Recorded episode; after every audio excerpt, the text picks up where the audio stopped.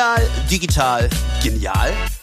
Behaltet den Überblick bei Medien macht Meinung, dem Podcast des Digital Journalism Fellowship der Hamburg Media School.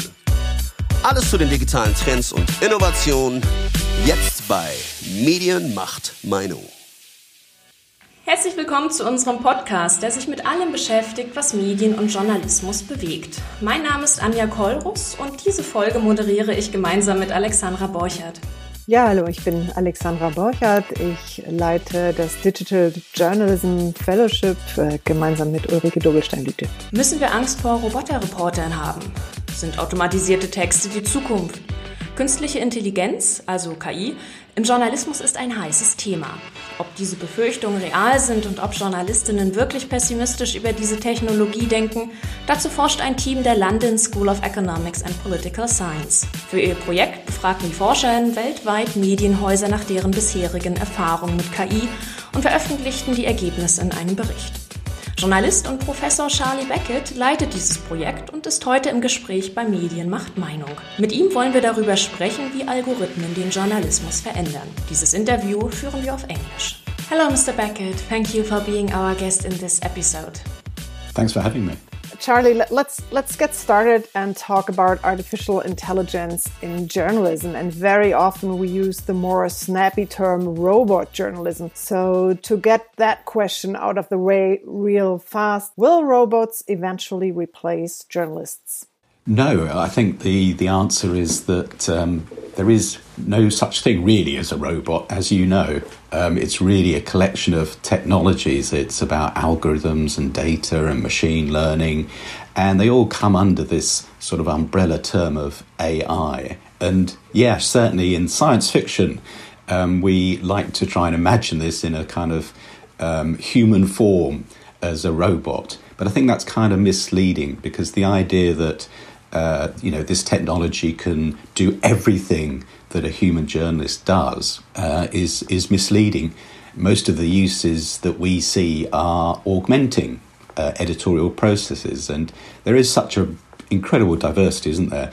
You do have programs which can uh, automate quite simple news creation, like weather reports and so on, or you can have something very sophisticated that's more like a tool. So the Panama Papers investigation, where they had to go through vast data sets and they used the AI technologies to be able to sift through that and identify uh, important facts. But it was then the investigative journalists who had to analyze it, assess its significance, and of course, then turn it into narratives. So, no, the robots aren't going to do, aren't going to take our jobs, uh, but I hope that they can make them uh, more efficient, interesting, uh, and effective. Yeah, but I think it's a it's a scary thought of, of journalists really that that text writing could be done by some machine, and there are actually texts written by machines that are pretty decent, aren't there? Yeah, and I think there's also, funnily enough, quite a lot of robotic journalism done by human journalists that um,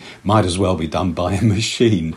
I think it is in a way. It's quite exciting. Um, so far, the experiments have been very imperfect and rather complicated. Uh, that even if you can get a program to generate text beyond that kind of simple things like you know football scores or the weather reports, it's actually quite uh, complicated and there's a lot of effort has to go in. But I do think that is something that is going to change over the next uh, couple of years. Actually, uh, we can see that the um, text generation uh, programs are becoming more effective, and so perhaps they will be able to do a lot more uh, kind of routine storytelling. So that means AI isn't as intelligent as we have always believed? Yeah. Well, I think that, that with the sort of text generation, in a way, this is a kind of, it's a bit like um, when DeepMind did the Go you know the game or the, when they do chess games it's a way of um, pushing the technology. It's a way of experimenting with it. It's not necessarily going to be the use case. Uh, having computers playing chess isn't probably the most useful thing that they can do uh, but it's a way of pushing the boundaries. So that's why it's interesting. But i think it, it may distract us in journalism from thinking what can these technologies really do? I mean it can be something uh, at the other end of the process, it can be about how you market your journalism, how you connect it to people, how do you personalize your newsletter, things like that, uh, which the journalists themselves isn't necessarily particularly concerned about. It's a, a distribution function of the technology. Um, so the robots and the you know the chess playing, uh, I think, are kind of almost like uh, PR. Uh, and sometimes it can actually be, be misleading. You know, there's a kind of frightening thing about a robot, isn't it? We worry that it's going to be out of control, uh, that it's going to make horrible mistakes, that it doesn't have, you know, the human uh, ethics or human emotions. Well, that's true. So let's not use them like that. Let's not pretend that they are going to replace the humans. You are one of the yeah, I can really tell, uh, call you one of the world's leading experts on AI in journalism because you are actually leading the most interesting uh, project there is, the, the Journalism and AI initiative at the London School of Economics. Can you tell us a little bit more about this project? Well, it's very kind of you to say that I'm a leading expert, but all my knowledge is gained from uh, talking to, listening to, and working with the journalists who are at the sort of front line of this process.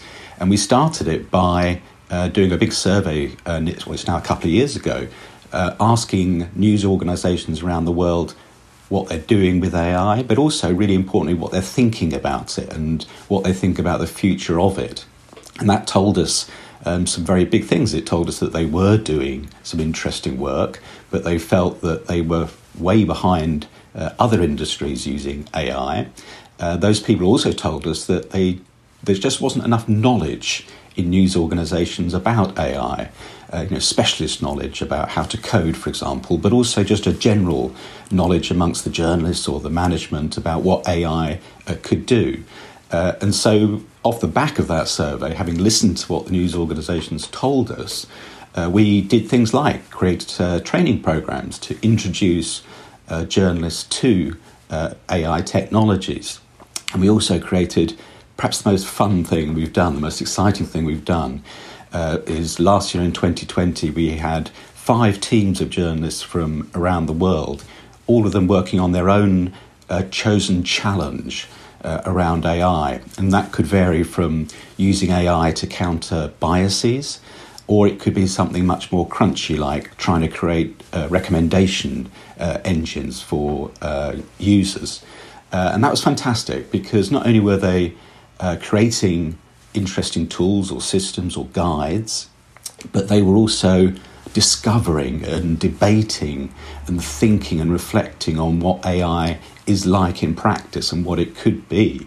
So uh, from an academic point of view, it's been a fascinating process because you know they're kind of, it's kind of active learning research, I suppose you'd call it, where the, the, the participants are doing the research, if you like. They're doing it in a very practical way that they think they can use uh, in a newsroom. And at the same time, just by watching them and listening to them and talking to them and uh, writing about it, it's generated some really interesting insights uh, into AI and journalism you said that there is a lack of knowledge. Um, do you think that journalists they need to understand AI in detail, or is or might be enough just to understand which data goes into the algorithm?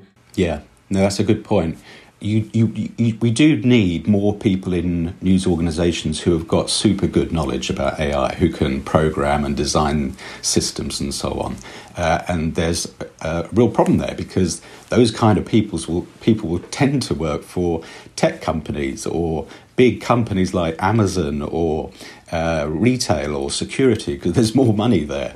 Um, but there's also a general problem that the, if you like, the kind of ordinary journalist or the marketing person or the editor needs to know how these systems work so they can fit in uh, to your particular brand, to your particular editorial mission and your particular business model. So you need to know uh, a, a, bit about AI in general uh, for it to be effective in your newsroom. And the other element why I think that journalists need to know more about AI is because the world is going to be full of AI.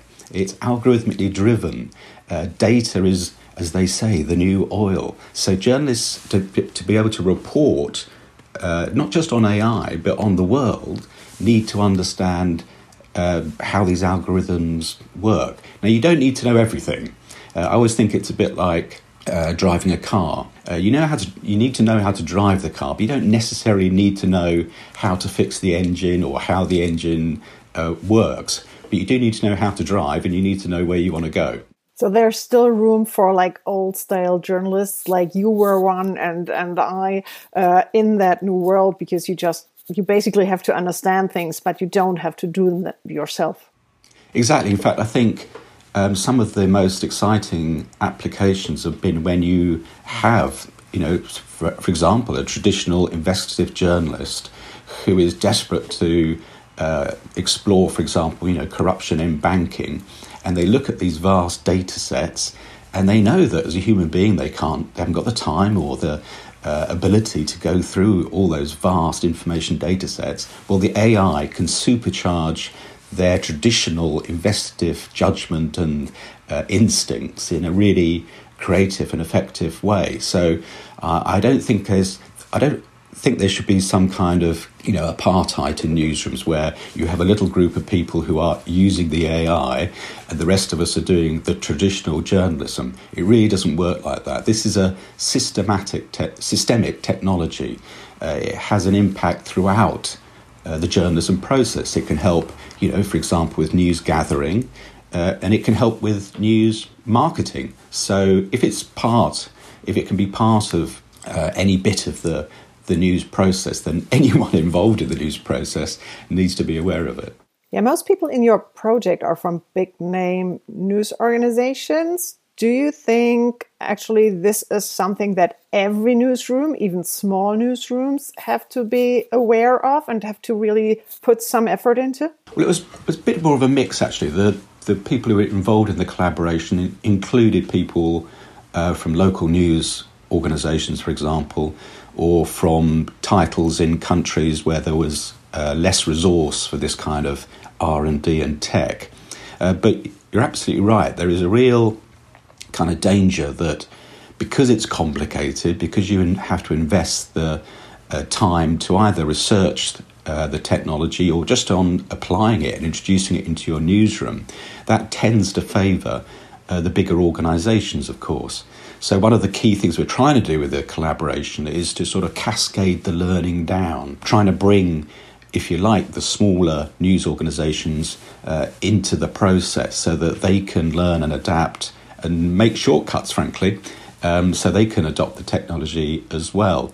Um, sometimes, you know, you can have very small organisations. Uh, I'd give you one would be uh, Bellingcat, the investigative uh, journalism outfit. It's a very small organisation, perhaps I don't know a dozen people working there, but they are using these kind of technologies in really clever, skillful ways because they actually started uh, with the technology uh, and they made that a kind of specialism for themselves. So you don't have to be big to be beautiful in this case.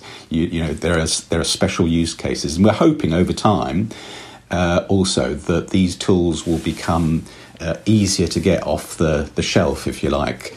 Um, you don't have to create them yourself. But so far, not every news organization can afford IA, right? Because it takes a lot of time, as you said. You need uh, skilled people and a lot of money, I guess, to invest in, in the beginning, at least. It can do. Uh, partly the investment is strategic. It's that you've got to, it's an investment of um, thought, really. You've got to, of strategy. You've got to think is AI appropriate for our organization? Uh, who's going to uh, be responsible for it, how are we're going to implement it. Um, and the usual advice is start small, uh, see what works, because AI is not some sort of solution to all your problems. Uh, there are lots of other ways of doing uh, journalism. AI is not going to take over your your news organization, but it's already there. Actually, you know, algorithms are already present.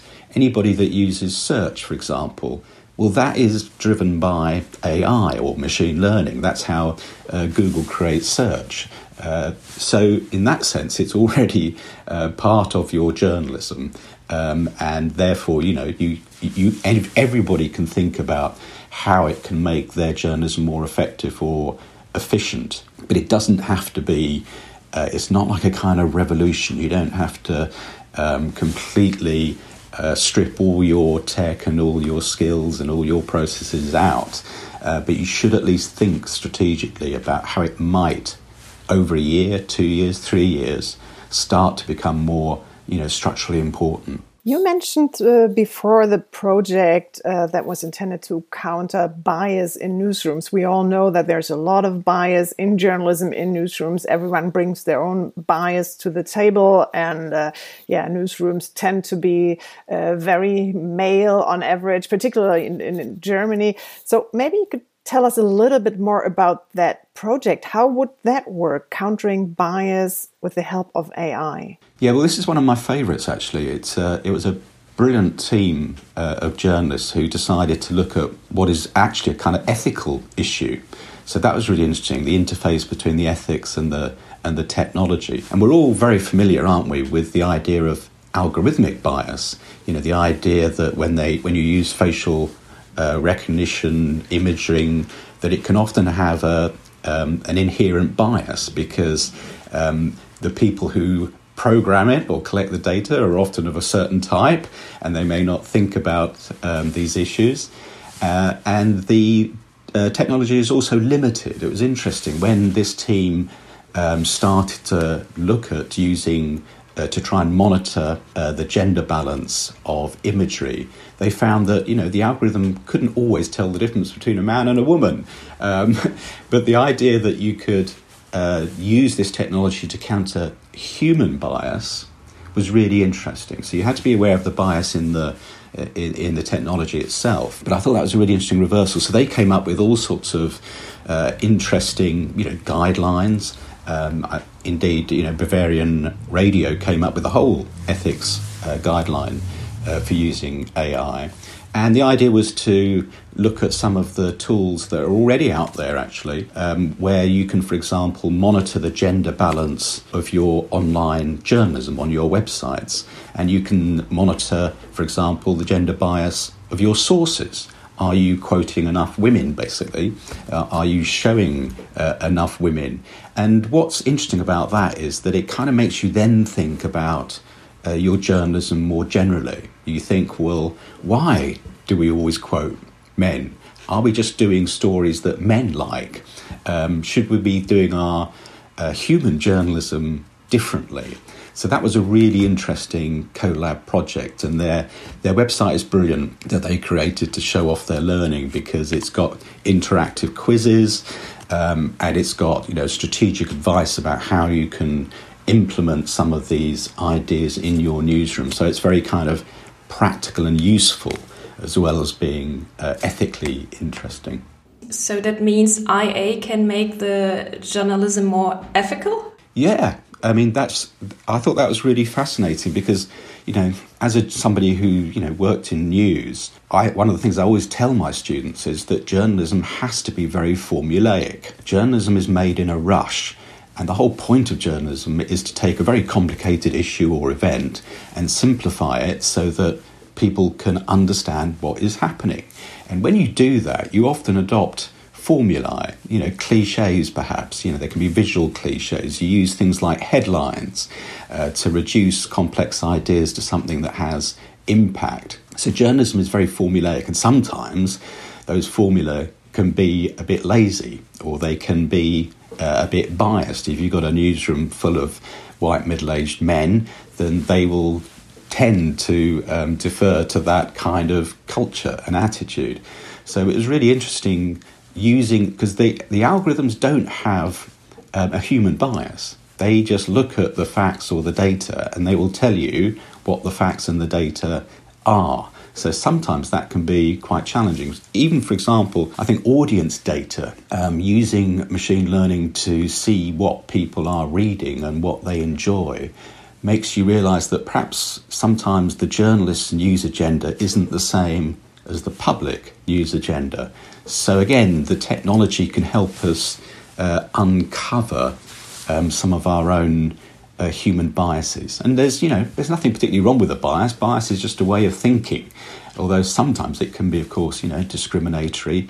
And worst of all, from a business model point of view, uh, biases mean that you may not be paying attention to things that your readers uh, want to read about.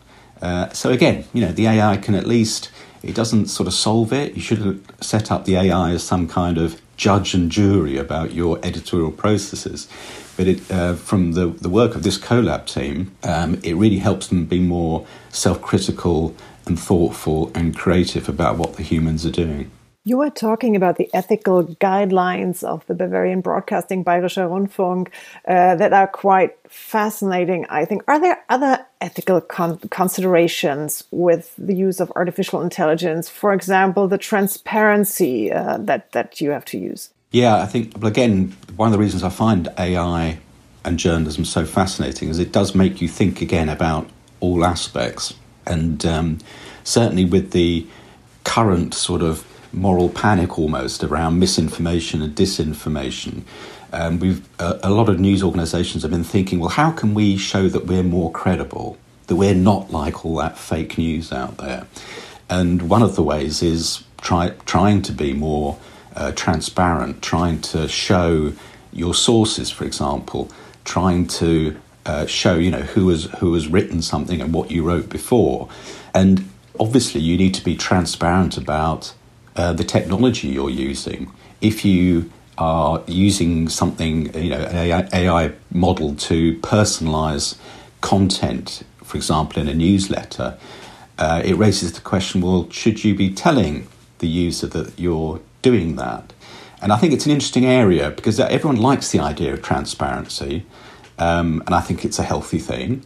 But in practice, you know, do do the uh, public care that much? Do they need to be told about every single algorithm that you're using? Um, I think, in a way, it's kind of common sense. Um, don't pretend uh, that something's been written by a human if it hasn't been, for example. Um, and I think, in that sense, um, it's about the wider issue of media literacy that journalists, I think, have to explain more about the way they do their work their sources and their editorial choices and so on. Uh, and in that sense, I think you know the AI can help. Uh, it can help us understand uh, how people use our uh, content, what they do with it, um, and whether they uh, trust it. and I think that's really interesting. I was watching, um, for example, a good use of machine learning. I was watching uh, is it Igor Levit, the pianist, on doing a, a, wonderful Twitter live last night, and it had live comments, people um, commenting uh, on the broadcast, and they have an automated system to moderate those comments, which allowed those people to, when there was a sort of slightly doubtful comment, it asked the users to moderate it. Is this offensive or is this rude?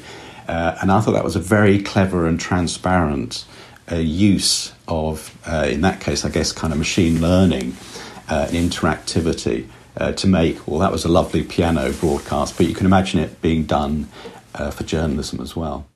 So far, you have mentioned a lot of things AI can do and how it can improve journalism, but what are its current limits? Because I would assume AI is as good as its data. Yeah, there is. I mean, obviously, again, with such a wide range of technologies. You know, some are, are simpler than others. But I think, firstly, you're quite right. One of the limits is data, that um, it's only as good as the data that's given. And that raises, you know, big issues about who controls the data, who creates, who, who has the, uh, the pools of imagery, for example. Um, it's not, does the news organization itself create those data sets? Um, or does it, you know, get them from somewhere else? And that raises the transparency issue. Then there's the complexity of some of these uh, programs. So, will they? Can you implement them in your newsroom? And that was the biggest uh, issue. People understood the tech. The tech kind of worked, but did it fit into the editorial process? Was it accurate enough? Was it efficient enough? Um, you know, was it worthwhile? Did it? Was there a kind of return on investment? Um, and I think that is something that's common to the adoption of AI in any industry. There are certain use cases, for example, Bloomberg, who use AI at great scale to do routine reporting on company results. But if you've got a very kind of tricky political story to report, um, is that going to be so useful? Um, so it's very much the devil in the detail. And um, one of the uh, key decisions that people have to make sometimes is not to use AI, to say, actually, that is not a good use case. Um, so one of the things that came out definitely out of the last year is these kind of limitations. And it generally speaking isn't that the AI is um, too complicated in itself. It's just that can we plug it in to do something for us that's going to be worthwhile? You're British, Charlie. Um, can AI do humor? um, uh, intentionally or unintentionally, yeah. Um, I think that's a good example that, uh, and we know this from when we uh, analyze text academically, when we do content analysis. Uh, it's all very well having keywords uh, that the AI can identify, but they can be used with irony, for example, as well as uh, humor. Um, take the, the idea of anger. Um, anger can be horrible and destructive and negative, but it can also be very positive and righteous and noble to be angry about injustice, for example. Uh, and I think that takes uh, a human to understand the difference. And so there's definitely a lot of work going on around sentiment analysis, for example, that can give you a sense of, you know, uh, the tone of a piece of content or even um, the sort of emotional state of a, a, user. It can tell you something about it. But I think um, the human dimension around emotions and around judgments that we make uh, and the opinions that we have, I think that's um, that, that, that's much harder. That's for the science fiction, I think, further down the road. And why would we want to do it? Um, you know, let's keep the jokes to ourselves. So it, it sounds like the future, but it's already present. So I think there's no way back. Um, how will newsrooms look in 10 or 20 years? What do you think? Yeah, that's interesting. I think we're already seeing, well, there's a kind of shift in the industry generally. I think we can see that we are getting a kind of bigger and smaller.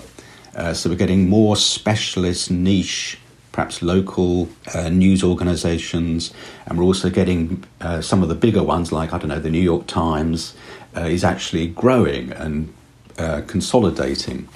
Uh, and there are similar things happening in the newsroom. I think that um, we can see already that there's a shift in the skill set and the hiring policy uh, within newsrooms. Obviously, they're hiring more technologically literate people, um, but they're also just hiring a kind of new breed of people who um, will use the tech to augment their work.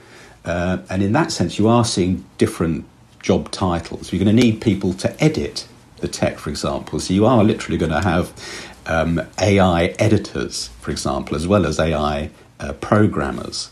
Um, and you are going to see people uh, who can use this tech to create new formats. I mean, it's not so new, but you know, the idea of a personalized uh, newsletter is is incredibly effective, and we can see that people are doing it on Substack. But we're also seeing that's very successful in news organisations themselves.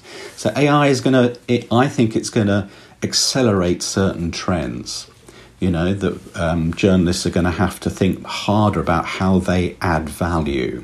So perhaps in a, a paradox here that by AI being more prevalent in the newsroom, you're actually going to see a premium on more personal, perhaps more opinionated, more subjective, more specialist human journalism, because that will be the bit that differenti- differentiates your product. If everyone can use an algorithm to tell the facts of a news story, then the the commercial um, or even the public added value that a journalist can give is going to be that human dimension. It could be that they're funny, it could be that they're personal, or it could be they're more expert, that they've thought harder about something and they can bring analysis and context to it. So I think we are going to see this um, shift in newsrooms where they're going to have to apply their resources much more effectively. And the old idea of kind of general journalist, um, I think that's going to um, not disappear at all, but um, that's going to become less uh, less important. Your project is still running. What will you look into in 2021? Yeah, well, one thing we are doing, um, and, and, it's being led by uh, a wonderful uh, person called Agnes Stenbom, who is a PhD candidate, but also works for Schibsted Publishers. And she's going to be looking at what we've done in the last year with our collab process, with this idea of collaboration. This has been one of the most interesting things, I think, is that um, news organizations or journalists within them are realizing that um, to understand AI and to work with it and to develop it for the benefit of journalism, we have to collaborate. You can't do this on your own, or it's very hard anyway. Um, so, uh, news organizations, which are traditionally incredibly competitive and very defensive, and don't like to collaborate with other people. Well, in our collab process, it was fascinating how they they accelerated their their learning and their development by talking to people from different news organisations, but also talking to people from outside, uh, talking to people from you know well universities or tech companies.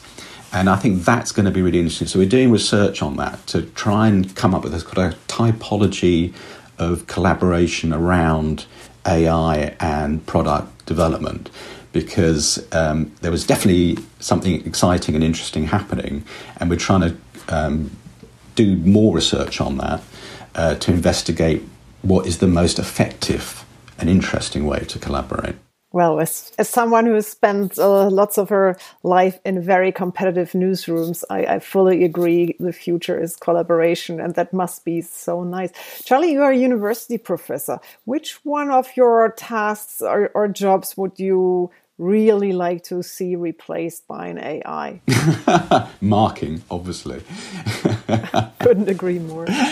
And I think I think that's marking is a really good example actually because uh, you probably could have a program which um, you know counted up the footnotes um, and it sort of read the thing to see whether somebody had explained concepts reasonably well and so on. But in the end, as you know, um, mark, marking is in the end about judgment, and it's about a sensitivity and thoughtfulness about what the person is is trying to say. Um, so yeah, that would be my dream. Um, and of course, in a sense as well, um, I don't want to have an automated marking because it's the vital connection, isn't it? Trying to evaluate uh, students' work is what teaching is all about. Um, you know, so yeah, the wicked side of me wants my marking done by AI, but I do realise it's a human task. Yeah, says Professor Charlie Beckett, who leads the Journalism AI project at the London School of Economics and Political Science. Thank you so much for being our guest in today's podcast episode. Thank you, it was great fun. Das war die aktuelle Folge von Medien macht Meinung, dem Podcast des Digital Journalism Fellowship der Hamburg Media School. Ich hoffe, wir hören uns auch beim nächsten Mal. Bis dahin, tschüss.